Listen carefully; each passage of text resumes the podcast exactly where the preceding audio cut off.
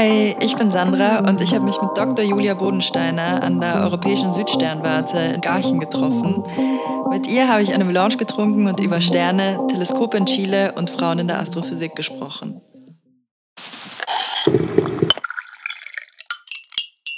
Hi Julia. Herzlich willkommen beim Melange Talk. War schön, dass du heute da bist.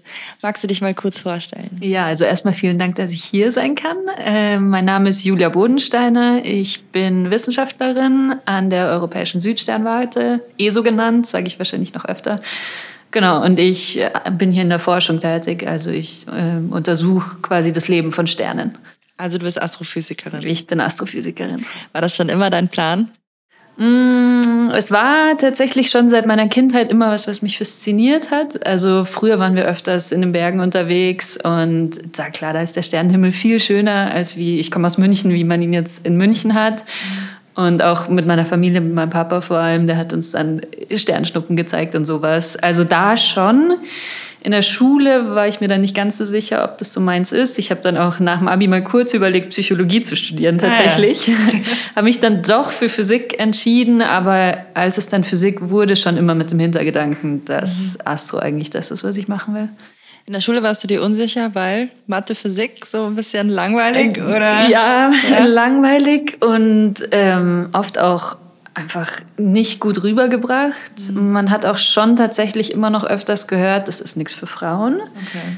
Und ich hatte leider auch eine Lehrerin, die mal ganz deutlich wirklich zu Astrophysik gesagt hat, äh, da gibt es eh keine Stellen. Und mir persönlich quasi davon abgeraten hat, weil sie gemeint hat, in ganz Deutschland gibt es zwei Stellen.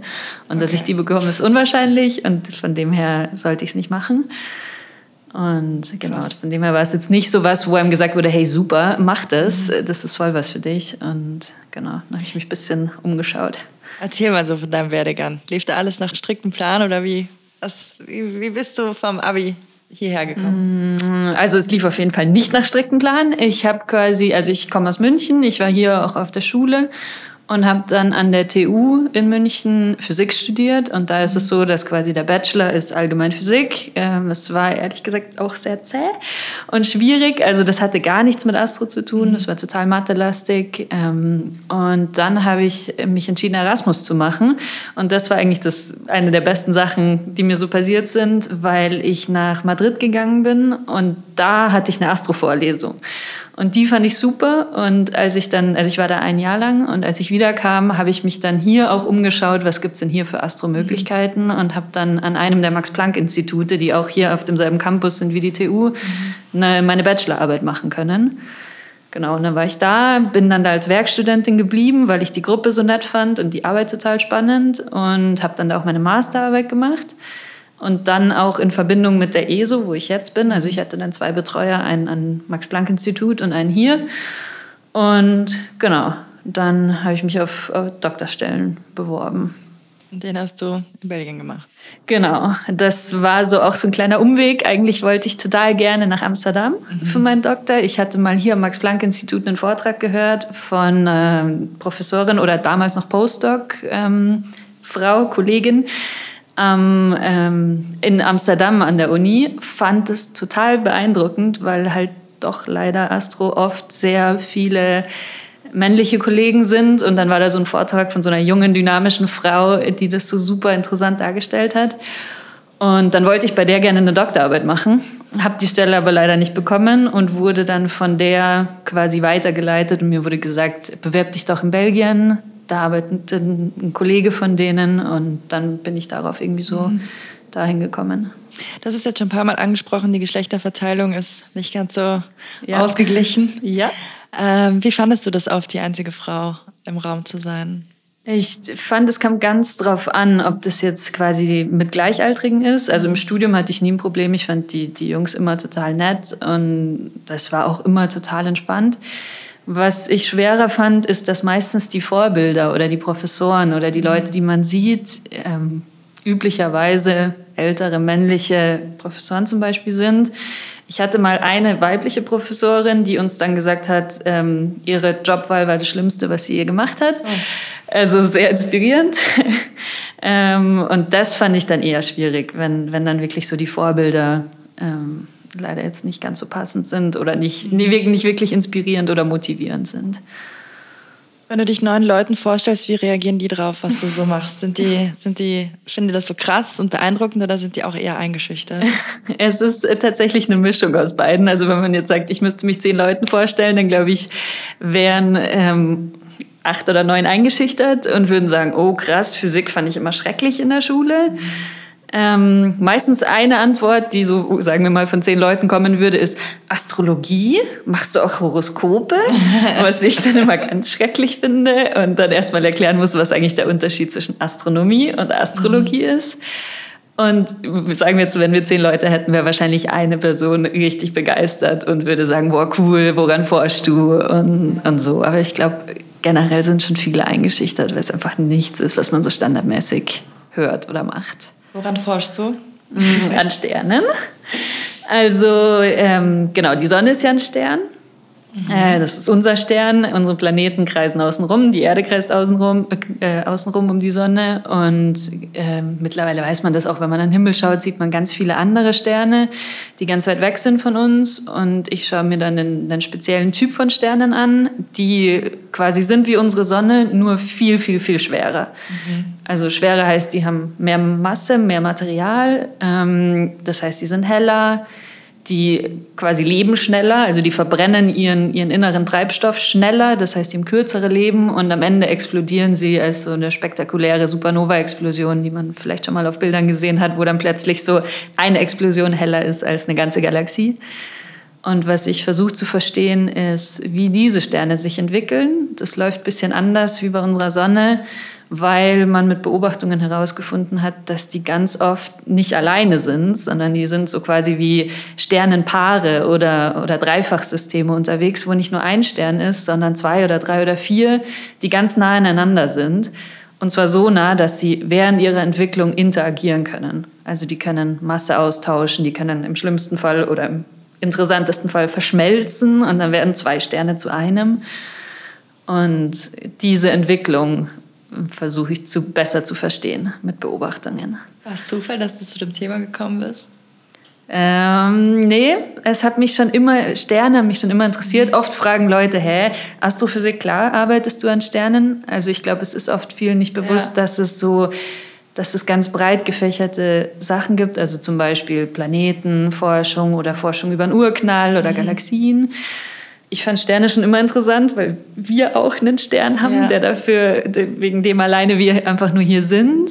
Ähm, und ich habe schon in meiner Bachelorarbeit angefangen, an Sternen zu forschen. Ja, und habe dann auch die Doktorstelle auch danach ausgesucht, dass ich wirklich mhm. an was arbeiten kann, was zu dem Themengebiet passt.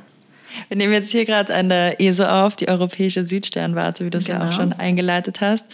Wie bist du denn hier beschäftigt? Was machst du genau? Wie sieht dein Arbeitsalltag aus? Mm, also beschäftigt bin ich hier als, das nennt sich Postdoctoral Fellow. Das mhm. heißt, ich bin fertig mit dem PhD und habe jetzt eine leider befristete Stelle als Postdoc. Und hier ist das Spezielle, dass das quasi eine sogenannte Fellowship ist. Das heißt, es ist wie eine Art unabhängiges Stipendium, wo ich mir selber aussuchen kann, woran ich forsche. Also ich habe keinen Gruppenleiter oder Betreuer oder sowas, sondern ich, ich habe mich beworben mit einem Projekt, mit einer wissenschaftlichen Frage und daran arbeite ich. Das heißt, mein Alltag die meiste Zeit sieht so aus, dass ich versuche, diese Forschung wirklich aktiv zu betreiben. Also zum Beispiel, ich sitze vor meinem Laptop und werte Daten aus. Ich gehe zu Vorträgen, die hier stattfinden. Ich gebe selber Vorträge. Ähm, ich betreue Studenten auch äh, manchmal. Und so. Mhm. Und das Spezielle hier an der ESO ist noch, dass ich auch 25 Prozent meiner Zeit quasi sozusagen funktionelle Arbeit mache. Ähm, für die ESO. Ähm, und das ist, weil die ESO ist quasi, also das kann man sich vorstellen wie ein Dienstleister.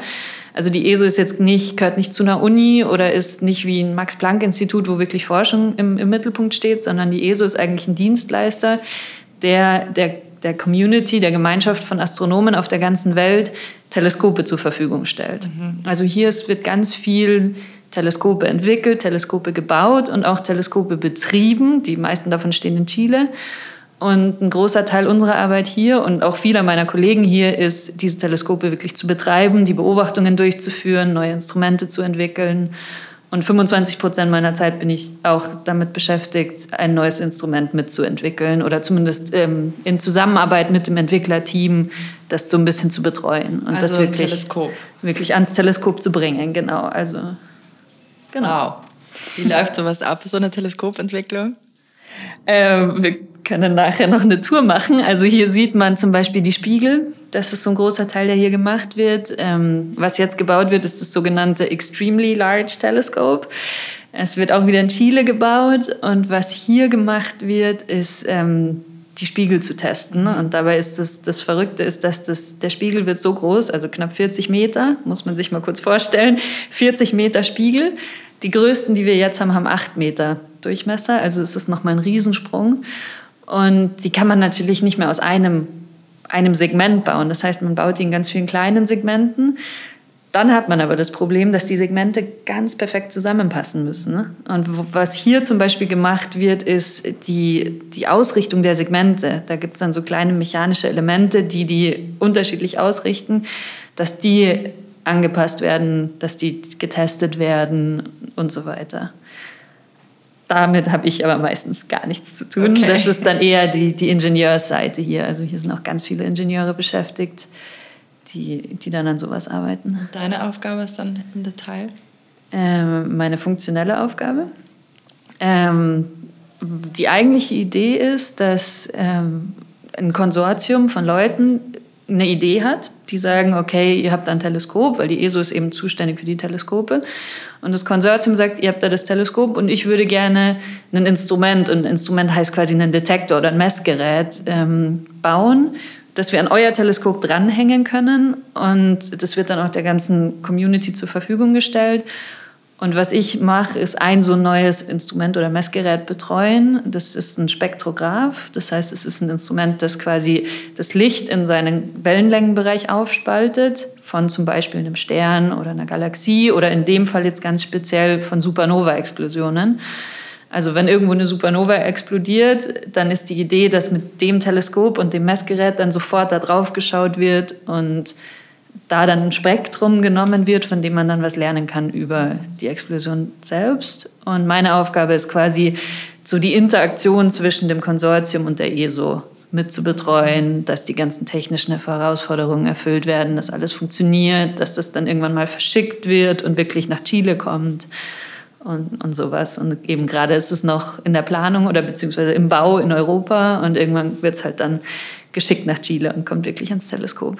Wenn man jetzt so ein Forschungsteam ist in der Astrophysik und man würde sich gerne Sterne oder irgendwas anderes im Teleskop ansehen, wie kommt man dann nach Chile und, und schaut sich das an? Ja, leider meistens nicht. Also ähm, das ist tatsächlich auch ein Auswahlprozess. Das heißt, wenn man das gerne machen würde, als Forschungsgruppe oder als Einzelperson würde auch gehen oder als großes Konsortium, dann muss man zumindest für die ESO-Teleskope, also die von der ESO betriebenen, ähm, muss man ein sogenanntes Proposal schreiben, also einen Antrag auf Messzeit. Da gibt es zweimal im Jahr gibt's die Möglichkeit, äh, immer im September und im, im, März, dass man so einen Antrag schreibt, wo man dann quasi zwei Seiten hat, um die wissenschaftliche Frage zu erklären und was man machen will und wie man diese wissenschaftliche Frage mit neuen Daten beantworten will. Zum Beispiel in meinem Fall schreibe ich dann, welche Sterne ich genau beobachten will. Und dann gibt es auch einen langen technischen Part, welches Teleskop man nehmen will, welches Messgerät, wie lange man beobachten will und so weiter. Und das schreiben dann alle, meistens sehr hektisch und, und stressig kurz vor der Deadline. Und das wird dann eingereicht. Und dann gibt es ähm, entweder einen Experten, Gremium, Panel, wo Leute eingeladen werden, die sich dann diese Proposals durchlesen und quasi bewerten. Oder die geben tatsächlich Noten dafür und was die besten Noten bekommt, ähm, hat dann die Chance, auch wirklich beobachtet zu werden. Und was jetzt in letzter Zeit tatsächlich immer mehr wird, ist, dass es kein Expertengremium gibt, sondern dass jeder, der ein Proposal einreicht, selber zehn andere Proposal bekommt und die dann bewertet. Und dadurch hat man natürlich viel mehr Augen, die einen Proposal anschauen. Ähm, bedeutet natürlich auch sehr viel Arbeit für die Leute, die was einreichen, weil ich jetzt zum Beispiel zwei Proposal eingereicht habe. Das heißt, ich muss 20 andere lesen und bewerten.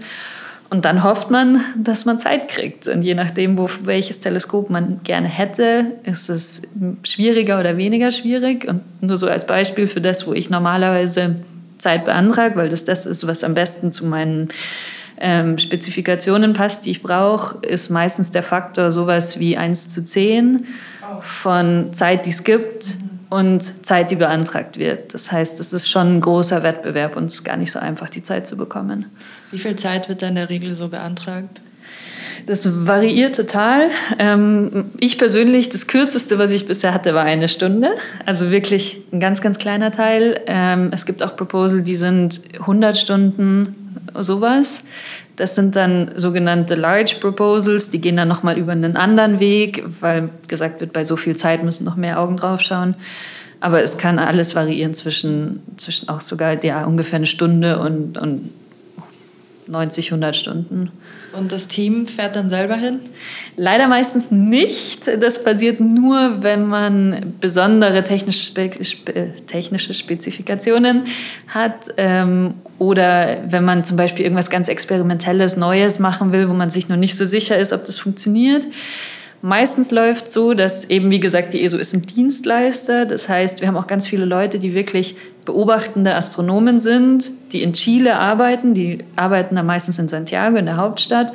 Und ungefähr ein Drittel der Zeit sind sie bei den Teleskopen, Paranal heißt der Ort, also im Paranal, und beobachten dann für eine Woche, zehn Tage die Sachen, die die anderen Leute akzeptiert bekommen haben über dieses Proposal-Verfahren. Das heißt, es gibt dann eine lange Liste von akzeptierten Proposalen, wo dann steht, okay, die wollen das und das Objekt anschauen, das ist so und so hell, die brauchen diese und jene Wetterbedingungen für ihre Beobachtungen und der beobachtende Astronom der da zusammensitzt mit einem Telescope Operator, also jemand, der wirklich, dessen Job nur ist, dieses Teleskop und nur in Anführungsstrichen, dieses Teleskop zu, zu, von A nach B zu zeigen, aufzumachen, je nach Wind wieder zuzumachen. Die suchen dann aus, was beobachten wir wann, was ist am wichtigsten, was hatte die beste Note bekommen, was funktioniert bei den gerade gegebenen Wetterbedingungen. Und als jemand, der was eingereicht hat, sitzt man dann quasi hier in Garching und eines Tages kriegt man eine E-Mail und da steht dann drin, gestern Abend oder gestern Nacht haben wir deine Sachen beobachtet. Hier sind deine Daten. Viel genau. Spaß. Und dann kann man sie runterladen und, und freut sich, wenn man. Aber du warst selber schon mal da, oder? Genau, ich, eben weil ich bei der ESO arbeite, durfte ich dieses Jahr äh, Anfang des Jahres hin nach Chile. Es war natürlich ein super riesen Highlight für mich, mhm. ähm, weil, weil das eben nicht der Standard ist. Ja. Ich war während meiner Doktorarbeit öfter selbst beobachten, aber bei so einem kleinen Teleskop, was die KU Löwen, wo ich meinen Doktor gemacht habe, auf den Kanarischen Inseln stehen hat. Das war auch schon super, aber wenn man dann nur so als Vergleich, das hat einen ungefähr einen Meter Durchmesserspiegel. Wenn man dann nach Paranal kommt, wo die vier Teleskope dastehen, die acht Meter Spiegel haben, das ist einfach wie in einer anderen Welt, mitten in der Wüste. Vielleicht kennt man das, das, das Hotel, in dem wir schlafen, kennt man vielleicht aus dem James Bond-Film. Das kam da mal mhm. vor. Und das ist einfach beeindruckend, der Nachthimmel, die ganze, was für Technik dafür notwendig ist, dass man eben so einen acht Meter Spiegel lautlos, das fand ich am überraschendsten, lautlos drehen, bewegen, schwenken kann. Ähm, genau, dann durfte ich da zehn Tage mitbeobachten und es war echt super. Und da sitzt man dann tatsächlich die ganze Nacht? Ja, da sitzt man dann tatsächlich die ganze Nacht, eben zusammen mit einem Teleskop-Operator, der mehr eben für, für das Teleskop zuständig ist. Die Astronomen sind mehr für die Auswahl der, der Objekte zuständig und die Instrumente, die verwendet werden. Und genau, da sitzt man dann im Kontrollraum, ähm, schaut immer jedes Mal nach jeder Beobachtung, ob das jetzt funktioniert hat. Zum Beispiel erstmal, man, erstmal muss man überprüfen, hat man das richtige Objekt genommen, entsprechen die Daten der Qualität, die man erwartet hatte. Da muss man natürlich aufs Wetter schauen, das meistens in der Wüste relativ gut ist, aber zum Beispiel starker Wind würde bedeuten, dass man sofort das Teleskop zumachen muss. Genau. Und dann sitzt man da mit seinen Kollegen, weil da sind vier Teleskope. Das heißt, jedes Teleskop hat mindestens zwei Leute da. Genau. Und so verbringt man seine Nächte da. Und wenn Winter ist, dann auch mal 12, 13, 14 Stunden, wenn die Nächte lang sind. Was fasziniert dich denn am meisten an so einer Nacht im, Teleskop? Mm, was mich immer noch wirklich am meisten fasziniert, ist, dass das alles was Neues ist. Also, dass man oft die Sachen, die man anschaut, hat davor noch nie jemand gesehen. Zum Beispiel haben wir, als ich da war, ähm, von einem Kollegen, den ich kenne, zufällig was beobachtet. Und es war was, da war ich mit dabei bei dem Proposal schreiben und das war so, das ist so eine ganz, ähm, die, die innerste Region von einem Sternhaufen in unserer Nachbargalaxie. Und also es sind ganz viele Sterne auf einmal und da hat noch nie jemand davon ein Bild gemacht mit dem Instrument, das wir jetzt verwendet haben. Und wir haben das als allererstes gemacht. Und dann taucht eben dieses Bild da auf an, an dem Bildschirm, weil um die Datenqualität zu checken, natürlich gleich die Daten kalibriert werden. Und das finde ich einfach das Faszinierendste, dass man da wirklich Sachen sieht, die hat noch nie jemand gesehen. Da ist immer was Neues, da gibt es immer was zu entdecken. Und selbst wenn es jetzt kein wunderbares, äh, äh, wunderschönes Foto oder Bild ist, dann sind es zum Beispiel Spektren, also eben aufgespaltet nach Wellenlängen. Ähm, aber es ist immer was Neues. Also es ist immer, gibt immer irgendwas zu sehen. Und was fasziniert dich am meisten am Weltraum im Allgemeinen? Ich glaube, die Weite, dass das einfach so unvorstellbar weit ist und so viel, das wir noch nicht kennen, so viel, das wir erforschen können, so viele offene Fragen. Und meistens ist es so, dass wenn man eine Sache beantwortet, kommt die nächste Sache. Vielleicht kann ich kurz sagen, ich arbeite gerade an einem System, das, also ein Sternensystem, es wurde in der Literatur gesagt, ähm, dass es ein sogenanntes Doppelsternsystem ist. Das heißt, da sind zwei Sterne und beide sind ungefähr zehnmal bis zwanzigmal so schwer wie unsere Sonne.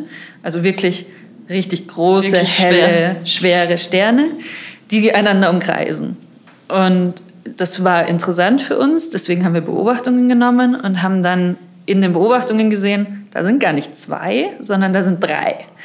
Das heißt, die ersten Beobachtungen haben gezeigt, da sind drei Sterne, also zwei, die einander umkreisen und ein dritter, der um die zwei kreist. Dann haben wir andere Daten genommen, weil wir das auch interessant fanden und haben dann gesehen, ja, da sind ja tatsächlich vier. Also oh. jedes Mal, wenn wir hinschauen, kommt irgendwas Neues, was wir nicht erwartet hatten. Und das ist einfach, finde ich, total interessant. Und dann natürlich kann man sich wieder überlegen, jetzt muss man das wieder erklären. Und das macht unsere eigentliche Frage jetzt gar nicht unkomplizierter, aber es macht das ganze System viel interessanter.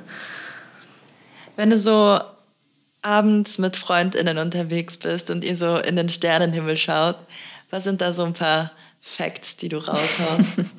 Also ähm, tatsächlich eins, was sehr einfach zu zeigen ist, woran ich auch wirklich selber arbeite, wo, was man auch wirklich heute Nacht wahrscheinlich sehen könnte, wenn das Wetter gut ist, ist ein bestimmtes Sternbild. Es heißt Cassiopeia. Vielleicht kennt man das. Es ist so, das hat so die Form von einem W. Ähm, das sieht man von München, Wien äh, und so weiter aus eigentlich ganz gut. Und ich finde den einen Stern sehr beeindruckend, der da ist. Nämlich ist es der zentrale Stern, also quasi die Mitte vom W. Kann man mhm. heute Abend einfach mal suchen. Wenn man ihn von hier aus anschaut, dann ist es einfach nur ein Lichtpunkt natürlich, okay. also einfach nur ein punktförmiger Stern. Was man durch Beobachtungen mit Spektren aber herausgefunden hat, und zwar, ich glaube, die, die erst, das erste Mal, dass der Stern erwähnt wurde, war sowas wie 1890 oder so, also schon vor Ewigkeiten wusste man das, dass dieser Stern total schnell um seine eigene Achse rotiert.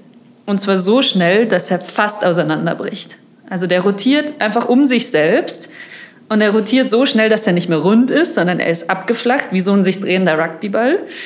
Ähm, und er formt dann so eine Scheibe um sich rum, wo er Material verliert. Und bis heute weiß man nicht sicher, warum er das macht. Also der, der dreht sich ganz schnell um seine eigene Achse, aber man weiß nicht wieso. Und Was es gibt vermutet man? Es gibt verschiedene Theorien. Also ich sage einfach meine Lieblingstheorie. Ja. Ähm, die Idee ist, nämlich passend zu meiner Forschung, dass der einen Begleiter hat, also dass da ein zweiter Stern ist und die beiden eben sich einem irgendwann mal früher so nahe gekommen sind, dass Masse transferiert wurde, also Material von der Hülle von dem einen Stern auf den Stern, den wir heute sehen. Und dadurch, dass er Masse gewonnen hat, wurde er quasi wie so ein Kreisel einfach auch zum schnellen Rotieren angeregt. Und der zweite Stern hat seine ganze Hülle verloren. Das heißt, der ist total schwer zu beobachten, weil er dadurch nicht mehr so hell ist und so weiter und viel weniger Materie, also viel weniger Masse jetzt hat. Und genau, das heißt, heute würde man sehen, einen ganz schnell rotierenden Stern und einen Begleiter, der ganz schwer zu detektieren ist. Und tatsächlich hat man einen Begleiter gefunden. Ne? Man weiß aber nur nicht so genau, was das für eine Art von Stern ist. Und ich finde es einfach total faszinierend, dass man den seit 200 Jahren ungefähr kennt, aber immer noch nicht versteht, was da eigentlich los ist, obwohl man ihn mit bloßem Auge sieht. Also wenn ihr heute Abend hochschaut, das Himmelswehe ist, finde ich sehr interessant. Voll, das machen wir mal. Alle mal, alle mal hochschauen. Hast du einen Lieblingsstern? Den. Den? Tatsächlich, naja, ja, doch schon. Der ist, finde ich, also eben, finde ich sehr interessant. Und das andere System, wo ich gerade dran arbeite, mittlerweile sind es vier. Mal schauen, wie viele andere äh, Begleiter wir da noch finden. Sterne haben ja gar nicht immer so einen romantischen Namen, wie man sich das vorstellt. Gell? Wie heißen die alle so? Also der eine, den ich gerade erwähnt habe, tatsächlich, weil er so hell ist, dass man ihn mit bloßem Auge sieht, der hat einen schönen Namen, der heißt Gamma Cassiopeia. Mhm. Cassiopeia, weil er im Sternbild Cassiopeia ist und Gamma, weil man quasi die Sterne durchnummeriert hat mit äh, der Helligkeit nach griechischen Buchstaben. Also der erste heißt Alpha, der zweithellste heißt Beta, dritthellste heißt Gamma. Der Stern, an dem ich gerade arbeite, dieses Vielfachsystem, mhm. äh, heißt HD93683. Ah, ja. Also wunderschön romantischer Name. Ähm, weil man irgendwann einfach so viele gefunden hat, dass man keine Namen mehr hatte und die wurden dann wirklich einfach durchnummeriert. Also H und D stehen für Henry Draper, weil das war der Katalog, der da genommen wurde. Also Henry Draper Katalog, Nummer, was auch immer. Ja. Gibt es irgendwas, was du dir für im Laufe deiner Karriere wünscht, das mal anschauen zu können oder das mal erforschen zu können oder die Frage mal beantworten zu können, auch wenn es immens ist? Mm, es gibt auf jeden Fall Sachen, die jetzt technisch noch nicht möglich mhm. sind. Also zum Beispiel eben, ich forsche an Sternen und die meisten Sterne, die wir anschauen heutzutage mit den Teleskopen, die wir haben, äh, sind in unserer Galaxie. Also klar, die sieht man mit bloßem Auge und mit Teleskopen natürlich noch viel besser. Und was wir jetzt ähm, mittlerweile können, ist auch in unseren Nachbargalaxien, und zwar die, die am allernächsten an uns dran sind, wirklich Sterne einzeln aufzulösen. Also wie ich vorher gesagt habe, bin zum Beispiel in einem Sternhaufen in unserer Nachbargalaxie können wir wirklich jetzt die Sterne einzeln auflösen und zum Beispiel Spektren von den einzelnen Sternen nehmen. Aber dieses Auflösen geht nur für alles, was ganz nah um uns, ganz nah natürlich wieder in Anführungsstrichen, ganz nah um uns rum ist. Ähm, wie das weiter weg ist, in ferneren Galaxien, die früher entstanden sind zum Beispiel, ähm, ist eine total offene Frage. Da ist wahrscheinlich die chemische Zusammensetzung von allem komplett anders. Und das ist so eine Sache, wo Leute darauf hoffen, dass es mit dem ELT, also dem Extremely Large Telescope, das an der ESO gebaut wird, dass das dann möglich ist, dass wir quasi weiterschauen und wirklich einzelne Sterne in ferneren Galaxien noch äh, anschauen können. Ja, cool. Dann hoffe ich, dass du das irgendwann mal dir anschauen kannst und wünsche dir alles Gute für deine Zukunft und danke für das sehr spannende Gespräch. Ja, vielen Dank und euch auch alles Gute und bis bald. Viele Sterne. Viele Sterne, genau. Konzept ich, also Sandra Oberleiter, Beatrice Schreier, Gabriel Appelskorzer, Production Sandra Oberleiter, Beatrice Schreier und Gabriel Appelskorzer. Post-Production und Musik Gabriel Appelskorzer. Graphic Design Fabian Bodensteiner.